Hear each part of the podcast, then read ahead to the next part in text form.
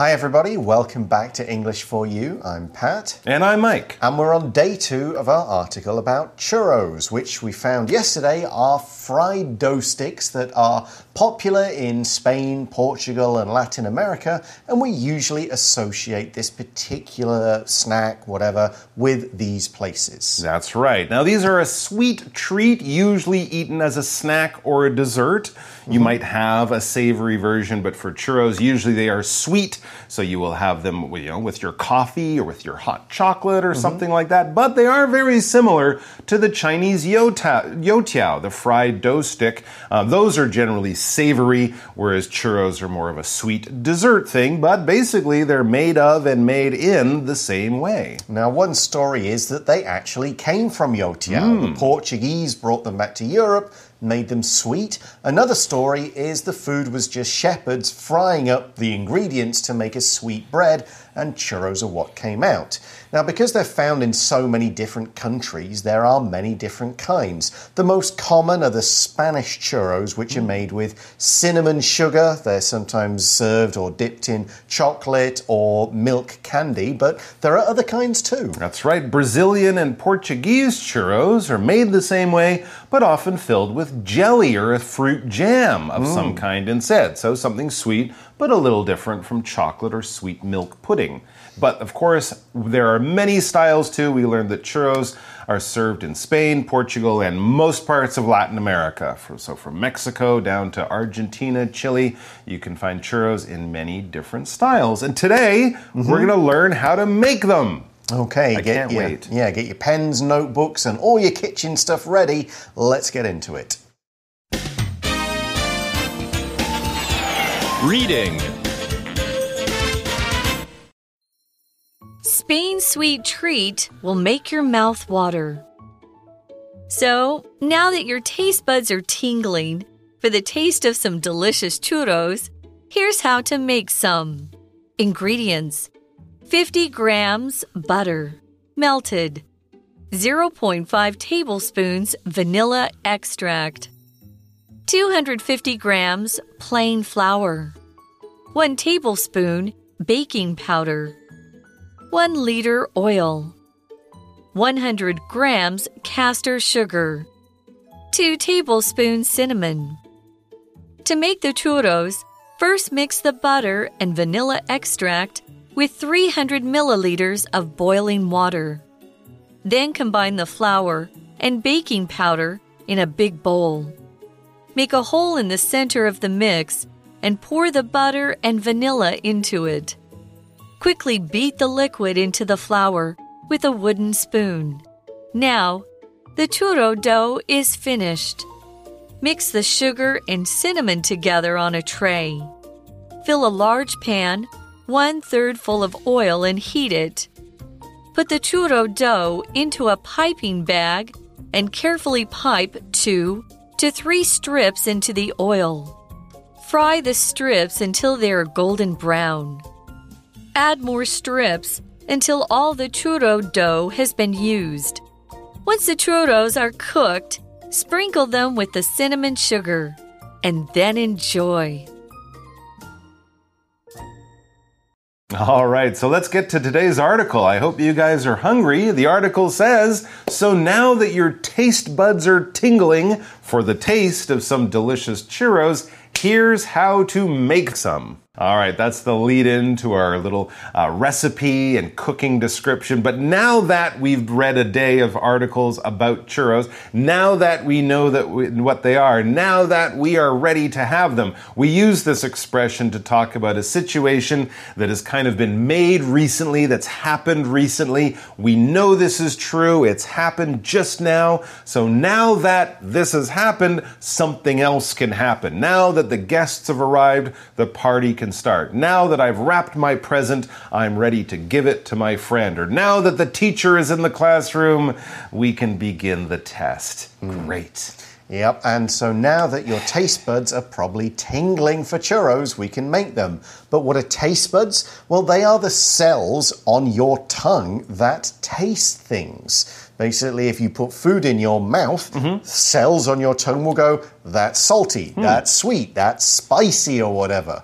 And that's what a taste bud is. Although, to be fair, a lot of your taste cells are actually in your nose. True. As well, but the taste buds we generally think of as the ones on your tongue. Hmm. Absolutely. And we use this expression. It's really an expression. I don't think you should actually feel it, probably, but your taste buds are tingling. When something is tingling, you're getting a kind of almost like a light electric feeling in it. Like when your skin, you can feel something kind of crawling on your skin. Or maybe you put a cream on your skin and it makes your skin feel hot in some kind of way. If you eat something a little bit spicy, that might make your uh, that might make your tongue tingle. Or sometimes I've uh, been uh, had my hair washed and they use something with like almost a minty thing in it. It makes the skin on my head tingle a little bit. So it's really just a sensation of feeling a light. It's not painful certainly, but you will definitely notice it. And we use the expression taste buds tingling to kind of say your mouth is watering, you're ready to eat, your brain is hungry, your mouth is going, I want it, I want it now.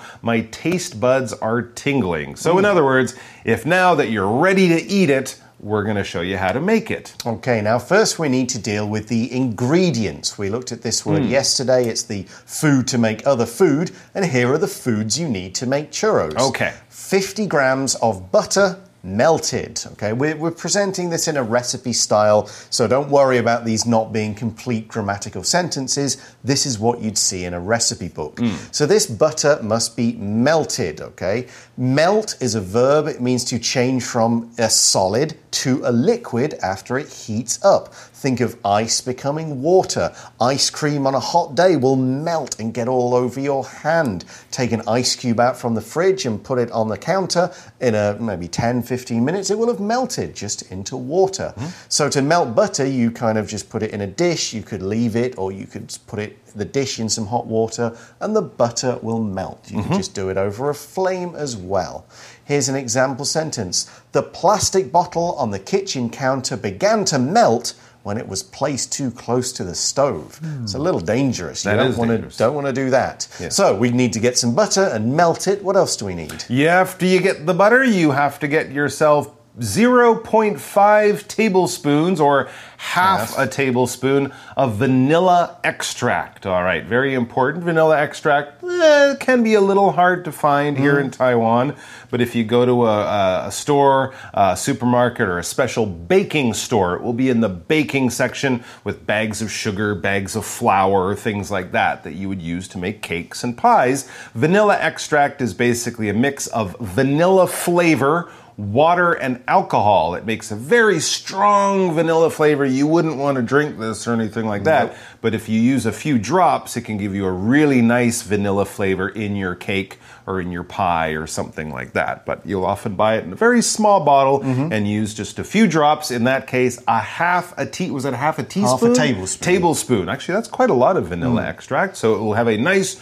strong vanilla flavor. Okay, so so far butter and flavor. Okay. But we don't have much here to make a churro with. Well, that's next on our Okay. list. 250 grams of plain flour. Just Great. your regular, average, nothing special, just mm. basic flour. Okay. And then one tablespoon of baking powder. Uh-huh. Let's find out exactly what we mean by this by looking at the word powder. So, generally, powder is something that's very fine, very dry, lots and lots of tiny little bits. Flour is a powder. Makeup, you'd put makeup powder on your face. You might use powder, different types of spice is ground down into a powder that you use to cook with. Cinnamon, when you use the cinnamon on something, it's basically in powder form. Now, baking powder is a particular kind of powder. It's a dry chemical that's used to make bread or dough rise. You add it to the dough, you leave the dough somewhere reasonably warm, and it will get bigger and bigger, and air will get into it, which makes the dough lighter. So you might say, if you're using the word generally about powder, Gabriel sprinkled some onion powder into the soup and then had a taste. Okay, so we've got we've got the vanilla, we've got the uh, baking powder, Mm. Yes. we've got all the flour, we've got the butter. That's right. But we need something. We need some more stuff. If it's based on a fried dough stick, we've got the dough, but we need to fry it. And if you need to fry something, you need oil, lots of oil. In this case, one liter of oil. All right, that's that's a fair amount of oil, but when you're making French fries or fried chicken, you kind of dip it in like a small bowl or pool of oil. So a liter would do. What is a liter? It is 1,000 milliliters. It's a measurement for liquid. A liter is basically like one of those fairly big bottles of water, not a giant one. Um, I think if you buy a small can of uh, Coca Cola, that's like 300. 330, Yeah, yeah. so maybe three cans of Coca Cola, something like that, or a fairly large bottle, but not the really big one. A liter also, a liter of water weighs one kilogram. Yep. Right? That's equal. So there you go. But it's a very common measurement for a liquid, but a liter of oil to cook something is quite a lot. It is, yes. For most things, you would only use a few tablespoons, and certainly not a liter. Yeah, you'd use that much oil for deep frying, Yes. for really putting it inside. There you go. So we also need 100 grams of castor sugar. Oh. This is just a type of sugar that's very fine grains. It's not Hmm. large pieces of sugar. It's like been sieved down. It's the really small, fine powder sugar. Okay, often used in cooking because you want the sugar Yep. to really mix in Yep. and not have little pieces of sugar in Yeah, there. you wouldn't put castor sugar in your tea to make it Yeah, sweet. No, usually used just in baking as an ingredient. And also two tablespoons of, remember, cinnamon. That's right. You need that cinnamon flavor. Two tablespoons should be enough, but if you like a lot of cinnamon flavor, you can add a little bit more. Hmm. So now we have collected all of the ingredients. The oil is getting hot on the stove. Be very, very careful when cooking with a lot of hot oil. Mm-hmm. It always makes me nervous, so always do it with a parent around, someone who knows what they're doing. But, anyways, once you have everything ready, what do you do? Well, the article says to make the churros, hmm. first mix the butter and vanilla extract with 300 milliliters of boiling water. Ooh, so you get the water ready. So boiling water, it's got to be super hot. 300 milliliters, that's about a third of a liter. That is mm-hmm. about a can of Coke mm-hmm. amount of mm-hmm. water. Yep. Okay, so you're mixing them together. What then? All right, then combine the flour and baking powder in a big bowl. So mm-hmm. these are two of your dry, powdery things. Put the flour and the baking powder in. You can just stir it up even with your hand or Yep. something like that. Just mix those together. So we've got the liquid stuff, we've got the powder stuff. I think it's time to make a dough. Mm-hmm, but hmm. first, we need to look at the word combine. Let's do that.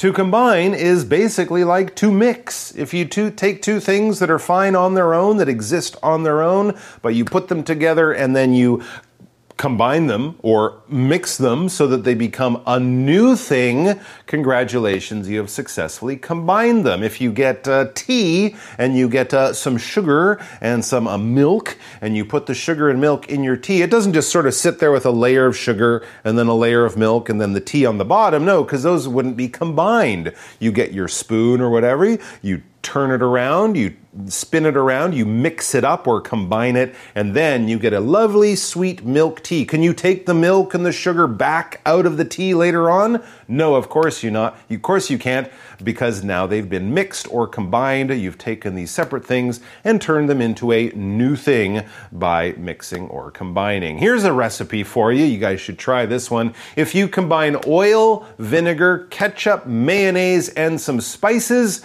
you get yum yum sauce. I made some a few weeks ago. Delicious.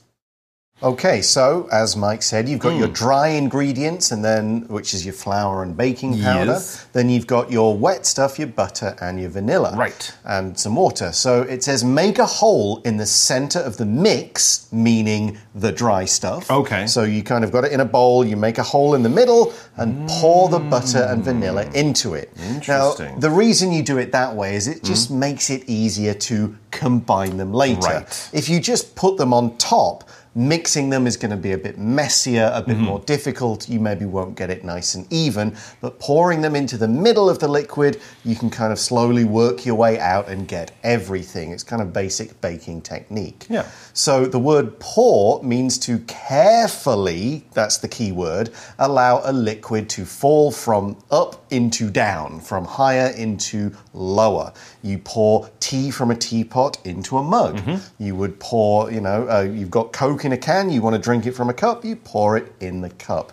Pour water over your head on a hot day to cool down. Or that dirty water from mopping the floor, you pour it out into the sink when you're done. Exactly. And here's one more. Helga poured some milk onto her breakfast cereal. You don't just throw it down or tip it down, you pour carefully. Yeah, you don't take the cereal and dip it into the milk. That would take way too long. So pour it in, mix it up, you're ready to go. All right, so we've got our flour and stuff, the dry stuff. We've got the wet stuff in the middle. As you say, this is uh, often what you do to make pasta and to make bread and stuff. It's easier to combine and mix. And then quickly beat the liquid into the flour with a wooden spoon. Sounds easy, but it's going to give your arm a good workout. Yep. You might want to take turns with your friend because mixing all that power uh, powder in with that liquid does take a while, and you're doing it with a lot of energy. You're not just sort of slowly doing it like this. No, you're probably doing it in a motion more like this, like with eggs, and we know that because of the use of this verb to beat. Now, it's not like beating someone with a stick or beating them with your hands. No, uh, of course not. But basically, you're using a lot of energy to mix things and probably moving your hand very fast. You might be using a special tool. Sometimes you can use a fork or Yep. something, or sometimes use something that's almost like a long cage Yep. with just little little wires of metal, and that's actually called an egg beater. It's a it's a tool, kitchen tool designed to beat eggs or to mix them and put air into them at the same time. That's what you're doing when you're beating. You're mixing and filling with air, and often things will kind of get bigger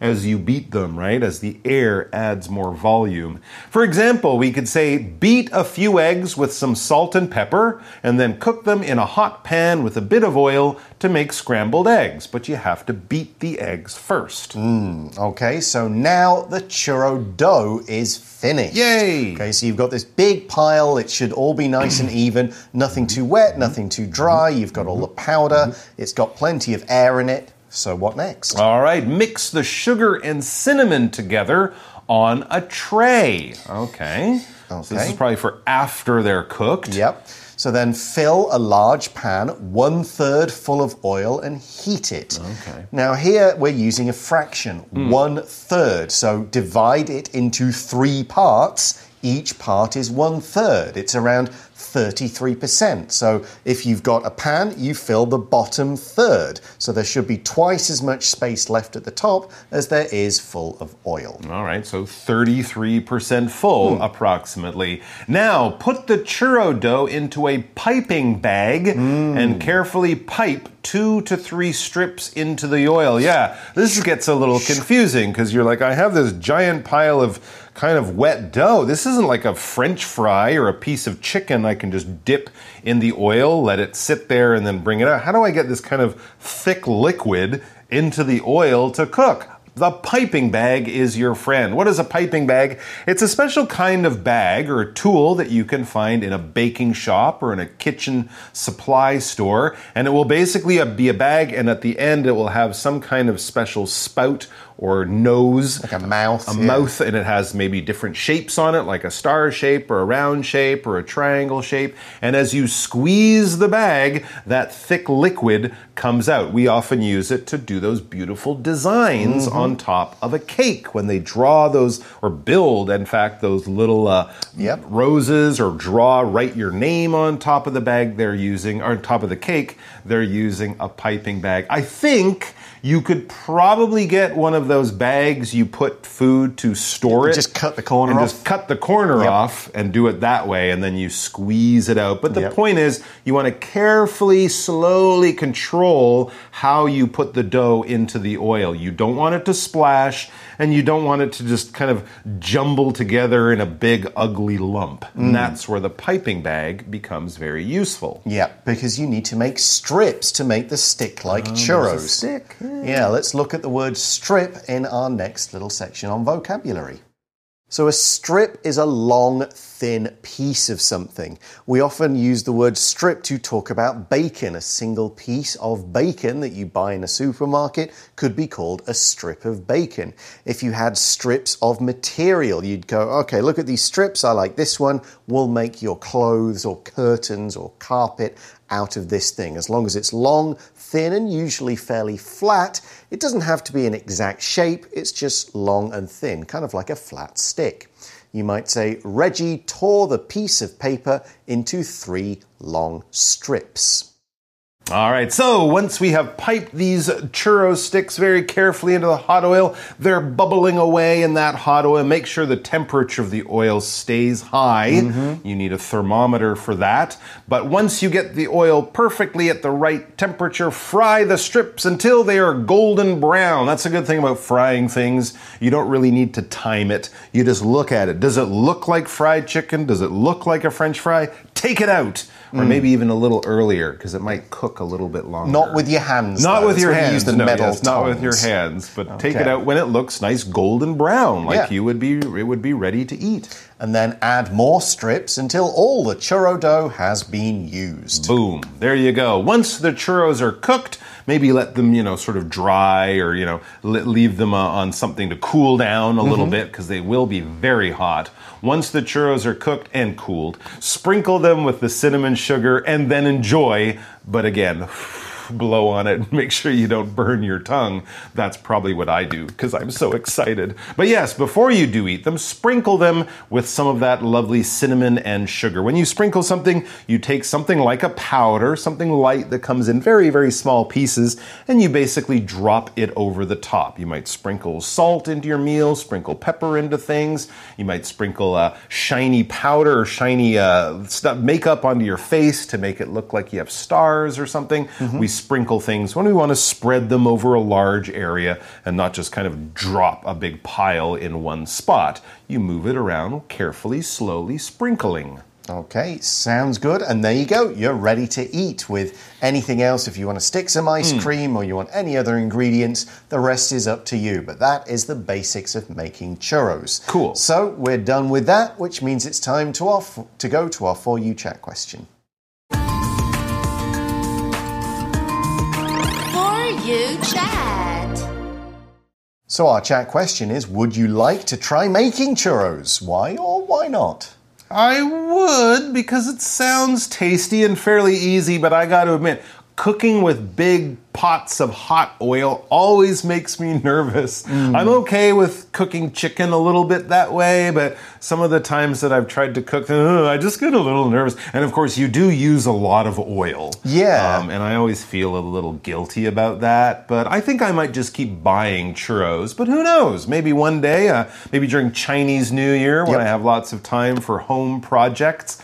I might try it out. What well, about you? Well, I am the owner of an air fryer. So Ooh. I will maybe, after we finish filming, have mm -hmm. a mm-hmm. very quick search. Can you make this kind of yeah, food in an air fryer? That's a good question. Like, can I get this, you know, do all the dough the same way, but instead mm -hmm. of piping it straight into this hot, hot oil, mm -hmm. I will pipe it just onto a tray okay. and put it in the air fryer and see idea. if it works in the same way. Yeah. I mean, it should do. I mean, I've fried chicken in an air fryer. Okay. I've fried other stuff in the air fryer. Mm-hmm. So there's absolutely no reason why this shouldn't work. And it could come out lighter and more healthier and yeah. safer too. Exactly. Okay. Don't have to worry about boiling oil covering everybody and stuff like that. So yeah, maybe I will try it over Chinese. I bet New you Year. could find out if that would work on the internet before you actually do it. Because I think churros are popular, air fryers are yeah. popular. I'm sure someone's tried it before. Absolutely. That would be an interesting kitchen experiment. Okay, well, I'll go ahead and try it. What about you guys? You want to try making this? You want to give it a shot? Follow our instructions and let us know how it goes. But we're out of time for today. Thanks for watching, everybody. For English for You, I'm Pat. I'm Mike. And we'll talk to you again next time. Bye bye. Buenos dias. Vocabulary Review Melt. It was so hot outside that the chocolate melted in my bag on the walk home. Powder. This white powder is laundry soap. Add one cup when you wash one basket of clothes. Combine. You can make a delicious drink by combining milk, fruit, and chocolate. Pour. Susie opened the bottle of orange juice and poured herself a glass. Beat. Walter beat two eggs with a fork and cooked them in a hot pan. Strip. I cut the piece of paper into long strips with scissors. 智慧小补帖。